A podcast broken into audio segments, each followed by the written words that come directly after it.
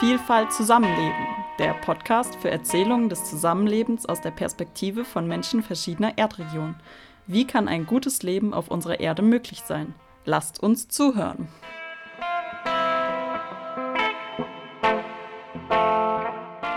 Wir sind heute da, wir haben eine Erde und wir können doch zusammen äh, was bewegen. Mhm. Und auch schauen, was auf der anderen Ende der Welt ist. Weil das ist ja auch das, was wir komplett aus den Augen verlieren. Mhm. Und dieses Zusammenleben heißt nicht nur Zusammenleben hier, sondern das, was wir hier tun, auch äh, Einfluss hat mhm. auf andere Erdteile. Herzlich willkommen zu unserer vorerst letzten Folge des Podcasts Vielfalt Zusammenleben und bin heute in Mannheim im Zentrum für globales Lernen und sitze der Raja gegenüber. Herzlich willkommen. Danke, schön, hm. dass du da bist. Hm. Freut mich hier zu sein. Ähm, genau, Ratja, ich würde dich fragen, ob du dich gerne selbst noch kurz vorstellen möchtest für unsere Zuhörenden. Okay, also mein Name ist Raja oder Raja Karumanchi Dörsam. Ähm, ja, ich wohne seit wahrscheinlich so 12, 14 Jahren hier in Mannheim.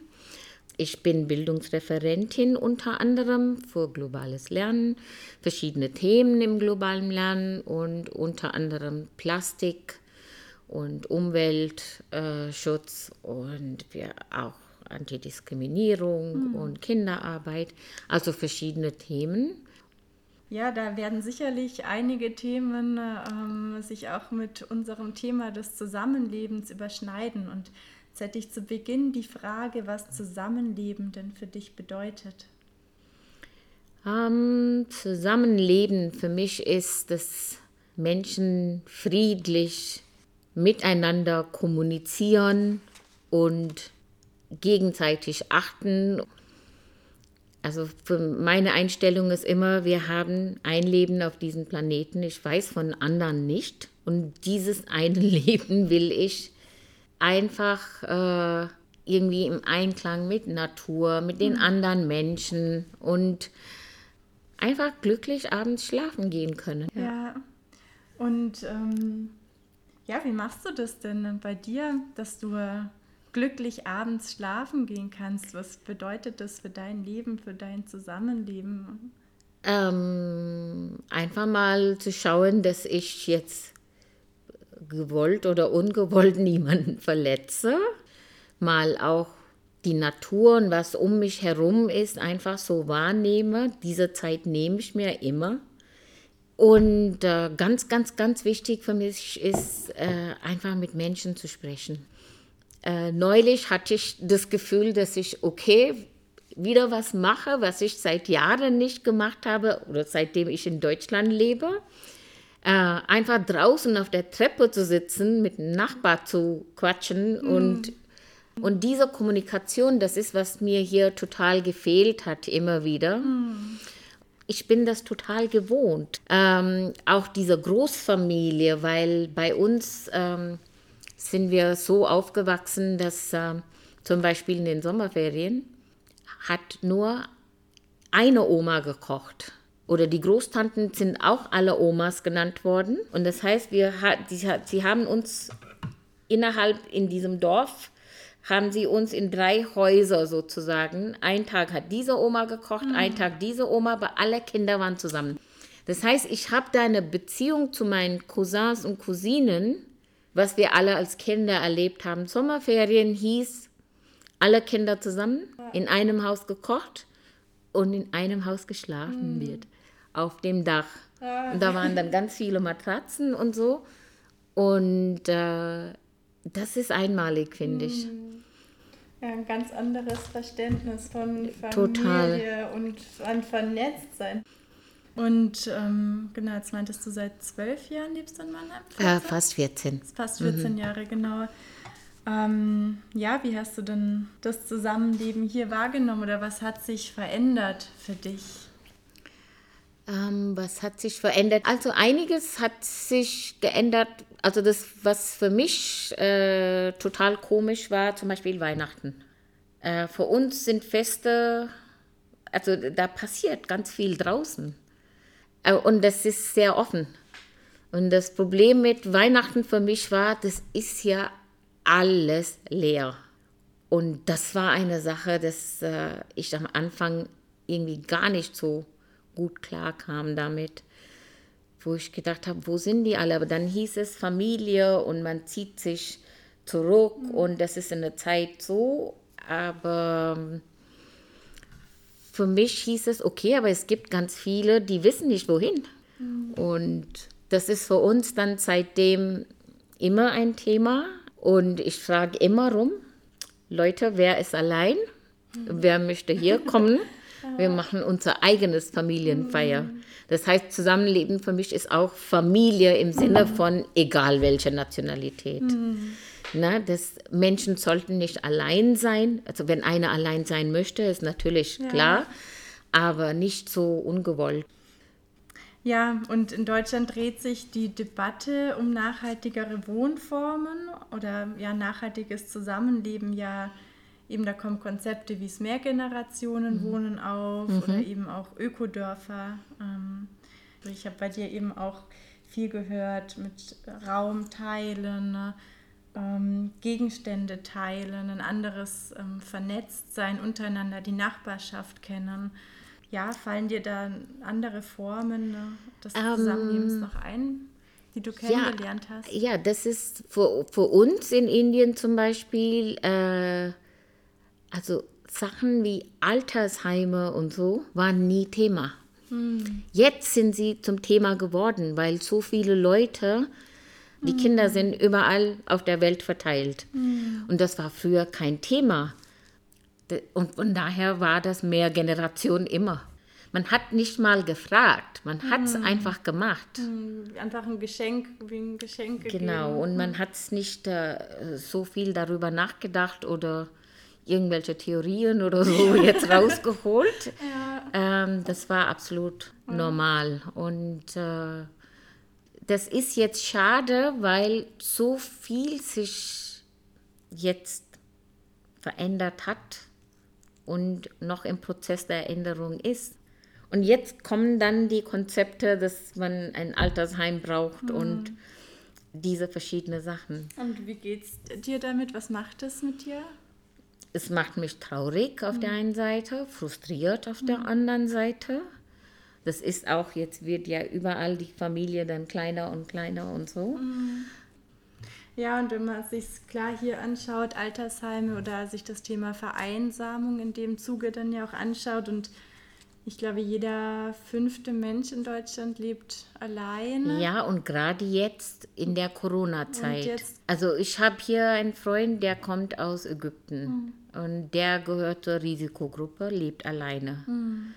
Und ich habe ihn einfach angerufen und gesagt, wie geht's dir? Soll ich dir was bringen? Und so, nee, ich gehe zum Geschäft. Dann habe ich gesagt, du lieber nicht. Das war Anfang März mhm.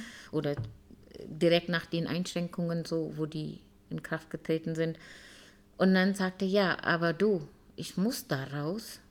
Weil wenn dieses Virus mich nicht umbringt, wird es die Einsamkeit mhm. es tun. Mhm. Und das hat mich so getroffen, wo ich gedacht habe, nein, so nicht. Mhm. Also du, ich komme und wir haben eine Lösung gefunden. Mhm. Und die Lösung war, ähm, ich bring dir deine Sachen und gesagt, okay, komm raus, bring deinen Stuhl, Hocker, was weiß ich, setz dich auf den Balkon und wir erzählen. Ich stehe unten, du erzählst.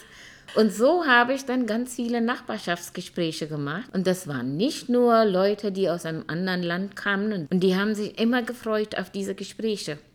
Und da habe ich gedacht, wow, das ist, äh, wir haben alles, aber wir sind einsam. Mhm. Ähm, genau, einmal vor allem auch der Aspekt, dass eben, wie die Geschichte, die du erzählt hast, ja irgendwie auch schön gezeigt hat, Einsamkeit macht krank mhm. oder Leute mhm. sterben, weil sie einsam sind.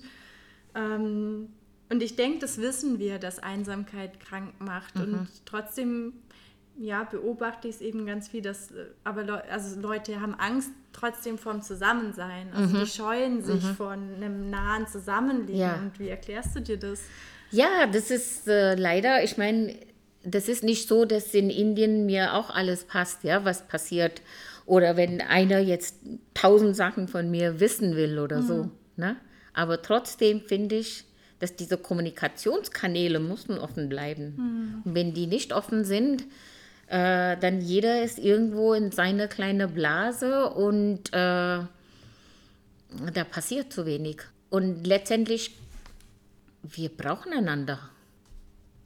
Hm. Weißt du, das ist, äh, ich schöpfe meine Kräfte auch von diesen Begegnungen, die ich habe. Und für mich, das ist immer so zum Ritual geworden, dass ich abends im Bett liege und der ganze Tag, ne? Also das ist so, ich ich habe da so eine, wem habe ich, mit wem habe ich gesprochen, was waren alle diese Begegnungen und so. Und das ist sehr interessant für mich, mhm. einfach zu sehen, okay, was da alles im Tag passiert ist. Also ich brauche diese Menschen näher. Ja. Geht nicht anders. Ja, ein schönes Ritual hast du da für dich ja. gefunden. Ja. ja, wir brauchen einander. Ich denke auch, wir sind abhängig voneinander und ja und gerade jetzt in dieser Covid-19-Zeit mhm. hat das auch gezeigt, wir auch einander brauchen oder so. Ich hatte aber auch Gespräche mit Nachbarn, die ich nie vorher gesehen hatte, mhm. weil alle sind in ihrem eigenen Rhythmus ganz früh raus, die kommen abends zurück mhm. und du merkst nicht mal, oh, dieser Nachbar hat zwei Kinder oder diese Kinder bringe ich Verbindung mit dieser Person. Hat man nicht. Und jetzt mhm. Auf einmal hat man einige Straßengespräche gehabt, hm. was ich dann wieder toll fand, ja. weil auf einmal dann, äh, glaube ich, siehst du auch Menschen ein hm. bisschen anders. Ja. ja. Sonst höre ich es einfach immer, ah, es ist irgendwie nicht zweckmäßig, solche Begegnungen und ähm, ich habe dafür doch gar keine Zeit. Ähm. Nee, also äh, ich glaube, man muss sich die Zeit nehmen. Äh, für mich, das war, ich bin auch in Mannheim bei einigen Projekten für nachhaltige Stadtentwicklung. Mhm. Ein Projekt äh, bin ich dabei, das heißt Migrants for Cities. Mhm. Und das war auch interessant. Wir hatten diese Urban Design Thinking ausprobiert, diese Methode. Und die Idee war, dass wir in kleine Urban Labs, Design mhm. Thinking Labs, also versuchen rauszukriegen, was braucht diese Stadt und so. Und meine Gruppe war äh, mitmachen und wir haben ganz viele Interviews durchgeführt. Und die Idee war nicht jetzt nur Migrantenwünsche oder mhm. so, oder Migrantinnenwünsche. Das war ganz Mannheim. Was braucht Mannheim? Was kann, können wir mit unseren unterschiedlichen Biografien einfach hier ne, für Mannheim als Idee mitbringen mhm. und so. Und diese viele Interviews, das war immer Einsamkeit war ein Thema. Immer wieder. Also dann hatten wir ein, wir hatten so ein ähm, Heft, ein Mitmachen-Heft sozusagen konzipiert und gesagt, okay, was für Ideen kann man da machen? Das war die, die schönste Sachen kamen raus. Da war ein junger Mann, der zu uns gesagt hat, ja, also wenn zum Beispiel jemand für mich Kuchen oder so backen würde oder so, ich bin bereit, die Omas und so oder Opas äh, Handy, Computer, wie man die bedient, beizubringen. Ah, schön, ja? so eine Schenklogik ja. oder Tausch. Ja, das war die Idee, dass man mhm. einfach zusammenkommt oder so eine Rentenoma-Konzept hatten wir auch. Leute, die allein sind, die ja. kommen von irgendwo oder die Kinder leben weit weg mhm. und die haben nicht diese Möglichkeit, einfach mal zusammenzukommen. Und ja. das ist was, trotz Fernseher und alles Mögliche, was man hat, letztendlich das Menschliche ist, was immer irgendwie Hauptthema war. Ja, ja. einfach mehr Begegnungsräume ja. zu schaffen. Und ja. was ich da jetzt auch spannend finde, eben, wir haben uns auch damit beschäftigt, ah, wo fängt denn Zusammenleben an? Wo hört mhm. denn Zusammenleben eigentlich auf? Mhm. Und ich fand es bei der Geschichte so total schön gerade zu sehen, hey, ja, es ist nicht nur ich, meine Familie und auch nicht vielleicht nur, wo ich wohne oder die Nachbarschaft, sondern auch die ganze Stadt ja. Mannheim, jetzt ja, ja, in dem klar. Fall zum Beispiel klar. so. Ja, das, äh, das ist wichtig und das muss man auch schauen, dass das auch irgendwie im Einklang mit allem ist, weil mhm. ob das Natur ist oder äh, Menschenbegegnungen und so, das kann man nicht irgendwie so mhm. einzeln sehen oder das kann auch nicht einfach so wie ein Trend, das heute da ist und morgen weg ist. Mhm. Da brauchen wir schon, dass das irgendwie natürlich weitergeht, mhm. nicht forciert. Ja, ich glaube vor allem eben nicht forciert ja. auch ähm, passierten. Ja, ja, jetzt haben wir ganz viel auch vor allem auch mit dem Projekt gerade viel über sozusagen Themen der sozialen Nachhaltigkeit mhm. auch gehört und ähm, ja, was würdest du dir denn wünschen, um Nachhaltigkeit und Zusammenleben ähm, mehr zusammenzubringen? Mhm. Ja, ich glaube, dass für mich das bedeutet einfach kommunizieren. Das ist der Basis, weil da muss man, da kann man dann auch nicht nur jetzt was mit Umwelt oder dieser Menschenverhältnisse, das ist alles, der Basis ist kommunizieren. Weil ich glaube, wenn man, wenn man miteinander nicht redet, da kann man sich alles Mögliche Tolles ausdenken, aber letztendlich, wenn jeder das macht, was er will oder sie will und nichts weiteres passiert, das äh, bringt einem nicht weiter. Ich glaube, das, was man erlebt hat, das ist auch diese Erfahrungen, wenn, wenn man darüber redet. Das ist wie, wieder anders als jetzt, wenn jemand mir in einer Broschüre zeigt, das macht man so. Na, das ist, was erlebt ist, ist auch sehr authentisch.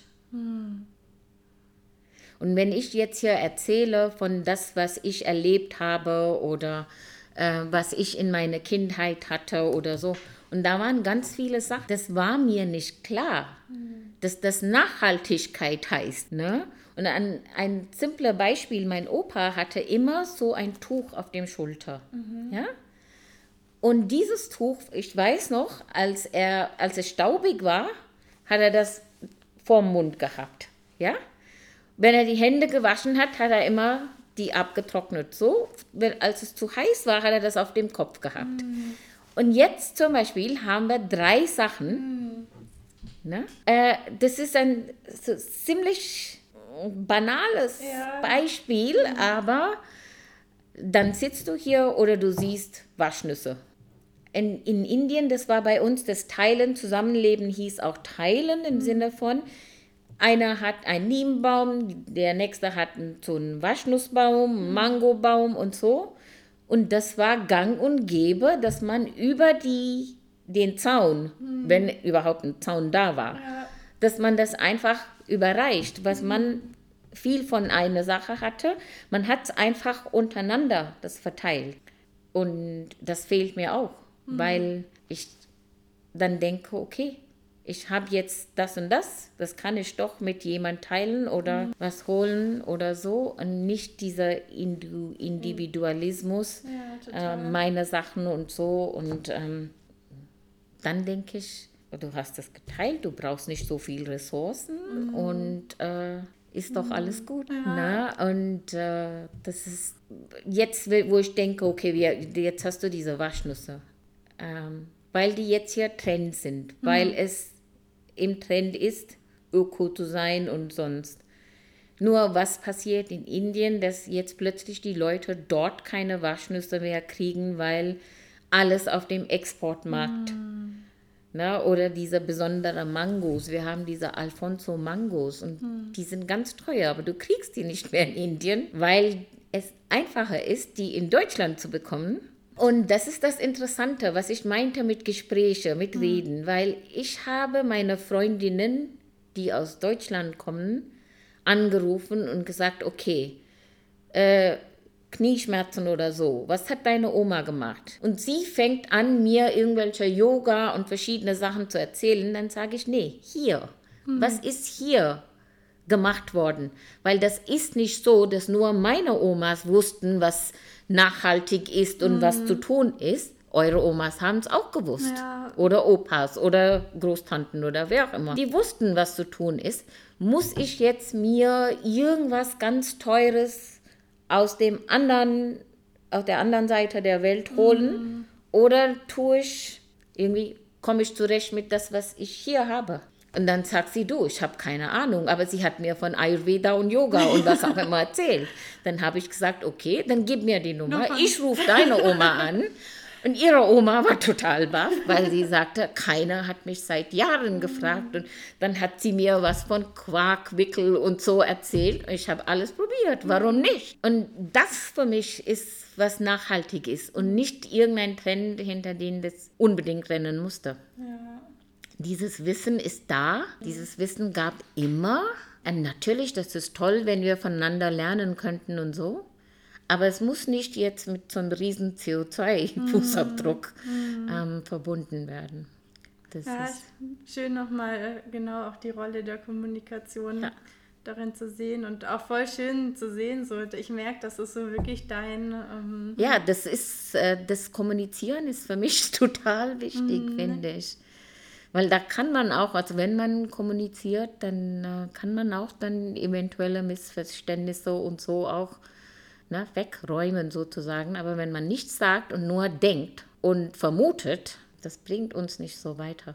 Und vorher hatten, also es interessiert mich mhm. jetzt gerade, hatten mhm. ja vorher, ähm, und du hast davon gesprochen, äh, das Zusammenleben eben klar natürlich viel mit Menschen ist, aber in gewisser Weise auch mit der Natur oder ja. für dich auch Natur wahrnehmen. Hast du eine Kommunikationsart mit der Natur? Oder wie kannst du diesen Kommunikationsaspekt ähm, auf die Natur übertragen? Äh, dieser Kommunikationsaspekt, okay, im Sinne von erstmal, äh, dass ich und äh, Kommunikation kann ja auch ohne Worte sein. Genau. Wenn du einfach da stehst und guckst und beobachtest, ne, das ist schon äh, wieder was anderes. Aber für mich, das ist einfach zu beobachten. Ja, und es kommt ja auch was ja. zu dir rein. Ja, klar. Und, hm. Das ist Kommunikation ohne ja. die, sag ich mal, Worte, hm. die normale in Anführungszeichen Sprache. Das ist auch Kommunikation, diese Beobachtung und das, was du da mitnimmst. Mhm. Das, ist, ähm, mhm. das ist auch dann Kommunikation. Ja, total. Ich denke auch, dass, da braucht es ein anderes Gespür, dass wir wieder teilweise ja. vielleicht da lernen müssen. Oder, ja. Mhm. Das sind Dinge, glaube ich, wenn man nicht erzählt, ja, weiß man auch nicht davon. Die verloren, ne? Und das ist auch nicht so, dass man, man hat hier auch äh, ganz sparsam mit Sachen sind die Leute umgegangen. Mhm. Und im Moment ist das so, dass wir einfach zu viel von allem haben. Und dieser Überfluss, glaube ich, ist, was uns auch äh, irgendwie teilweise schon krank macht. Hm, bin ich mir ziemlich sicher und mhm. glaube ich nicht nur teilweise krank mhm. macht. Mhm. Ja. Oder dass eben ja, Strategien Oder sind, um, ich weiß nicht, ja, verlorene Verbundenheit irgendwie zu kompensieren. Ne? Ja, ja, dass man denkt, dass vielleicht das Materielle irgendwie einen mhm. glücklich machen würde oder so, weiß ich nicht. Aber das ist leider, dieser Trend sieht man auch in Indien. Das ist mhm. nicht so, dass jetzt alles total toll ist oder so, aber das geht verloren. Mhm. Und irgendwie dann ein paar Jahre später kommen die dann zu der Idee, oh, wir brauchen mehr Generationenhäuser mhm. und äh, na, Öko und das und jenes. Das ist dann wieder diese Gefahr von Trend wieder, mhm. weil wir das auf dem Weg sind, das zu verlieren, leider. Ja. Und hast du ähm, wie einen Wunsch an, an dein Zusammenleben oder was Zusammenleben für dich bedeutet? Wir sind heute da, wir haben eine Erde und wir können doch zusammen äh, was bewegen. Mhm. Und auch schauen, was auf der anderen Ende der Welt ist. Weil das ist ja auch das, was wir komplett aus den Augen verlieren. Mhm. Und dieses Zusammenleben heißt nicht nur Zusammenleben hier, sondern das, was wir hier tun, auch äh, Einfluss hat mhm. auf andere Erdteile. Mhm. Ob das Ressourcen sind, mhm. ob das jetzt Covid-19 ist, das ist für mich alles Zusammenleben. Ja, das finde ich nochmal auch einen ganz wichtigen ja, Aspekt. Ja, das muss man, äh, das kann man nicht so trennen. Und ähm, von daher, das ist, was ich mir wünsche, dass man bisschen achtsamer ist und nicht nur an sich denkt, mhm. kommuniziert und äh, auch schaut, wie ist mein Verhalten, was für einen Einfluss hat mein Verhalten, auch wenn ich das nicht so direkt sehe, äh, was für einen Einfluss hat das mhm. auf anderen Menschen. Ja. Danke für die ja? spannenden Einblicke. Oh, das freut mich. Danke, dass du gekommen bist.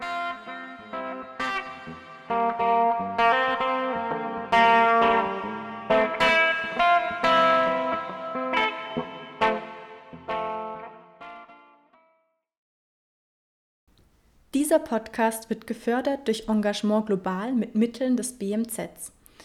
Unsere KooperationspartnerInnen sind das Welthaus Stuttgart und das Entwicklungspädagogische Informationszentrum Reutlingen. Weitere UnterstützerInnen sind Asna Randi, die Studentische Hochschulgruppe Umweltreferat sowie der Lehrstuhl für Geographiedidaktik der Katholischen Universität Eichstätt-Ingolstadt.